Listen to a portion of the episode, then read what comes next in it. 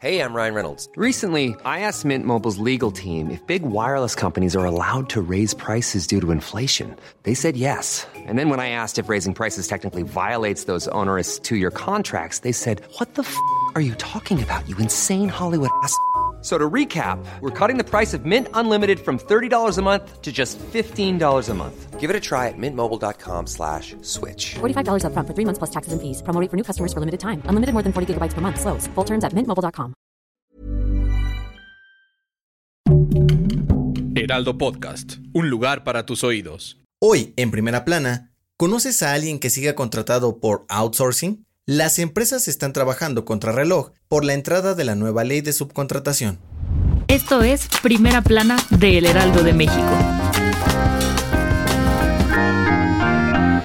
De acuerdo a la Secretaría del Trabajo, el 75% de las empresas en México sigue trabajando con outsourcing, a tan solo unos días de que venza el plazo que dio el gobierno para que regularizaran la subcontratación de sus empleados. En abril pasado, el presidente Andrés Manuel López Obrador dio a conocer que la subcontratación de personal quedaba prohibida y las empresas tendrían como fecha límite el 24 de julio para que todos los trabajadores que se encontraran contratados por outsourcing pasaran a formar parte de las nóminas. El Congreso aprobó la reforma a la Ley Federal del Trabajo para que las empresas ya no puedan contratar personal a través de un tercero. Sin embargo, el outsourcing podrá seguir usándose en casos específicos siempre y cuando sean justificados y no sea permanente. Esta nueva ley busca mejorar la situación laboral en el país para evitar abusos y violación de los derechos de los trabajadores, además de la evasión de impuestos y el reparto de utilidades. Y aunque no hay fecha que no llegue y plazo que no se cumpla, el periodo de tres meses está a punto de vencer y solo un millón de trabajadores ha sido regularizado, de los cuatro millones que están subcontratados. Ahora, las empresas están trabajando contra reloj para agilizar el proceso de cambio de nómina, pues en caso de no cumplir con este cambio podrían ser multados por el gobierno por más de 400 millones de pesos. Con información de Misael Zavala. Si te gusta Primera Plana, no olvides seguir nuestro podcast en Spotify para estar al día de las noticias más importantes.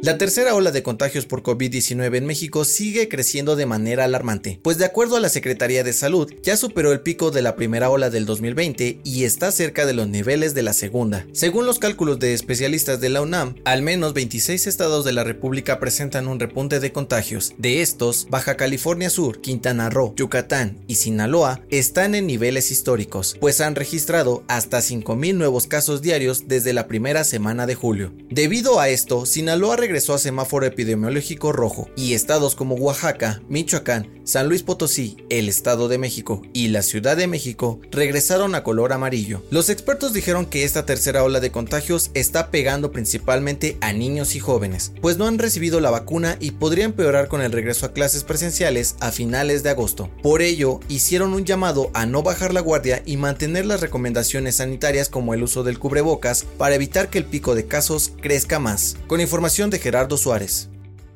Los datos de más de 91 millones de mexicanos están en peligro, pues de acuerdo a una empresa de inteligencia israelí, cualquier persona en cualquier parte del mundo puede comprar el padrón del INE por solo 50 mil pesos en la Deep Web, pagando con Bitcoin. Esta es la tercera vez en cinco años que el padrón del INE está expuesta a delitos cibernéticos, luego de que en 2016 y 2018 se pusiera a la venta en Amazon, al alcance de cualquier persona. Ante esto, el INE dio a conocer que ya están investigando el robo de sus datos y presentaron una denuncia ante la Fiscalía Especializada en Delitos Electorales por los delitos de acceso y uso indebido del padrón electoral, con información de Elia Castillo. En otras noticias, la Fiscalía General de Justicia anunció que se encuentran en la última etapa de investigaciones en torno al colapso de la línea 12 del metro el pasado 3 de mayo en donde murieron 26 personas y más de 90 personas heridas. La dependencia esperará a los resultados finales para realizar las imputaciones correspondientes por los delitos de homicidio, lesiones y daño a la propiedad. En noticias internacionales, luego de las inundaciones que se vivieron en Alemania la semana pasada, las autoridades dieron a conocer que se registran 165 muertos y más de 50 desaparecidos en las zonas afectadas. Y en los deportes, la Federación Mexicana de Béisbol informó que se reportaron dos casos positivos por COVID-19 dentro del equipo, que participará en los Juegos Olímpicos de Tokio 2020. Los peloteros fueron aislados en su hotel de concentración para evitar más contagios. El dato que cambiará tu día.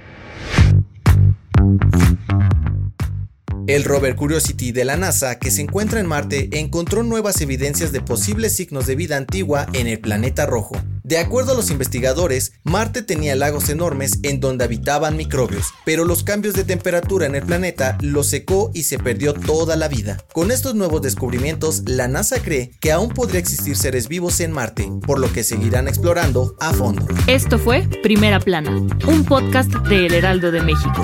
Encuentra nuestra primera plana en el periódico impreso, página web y ahora en podcast.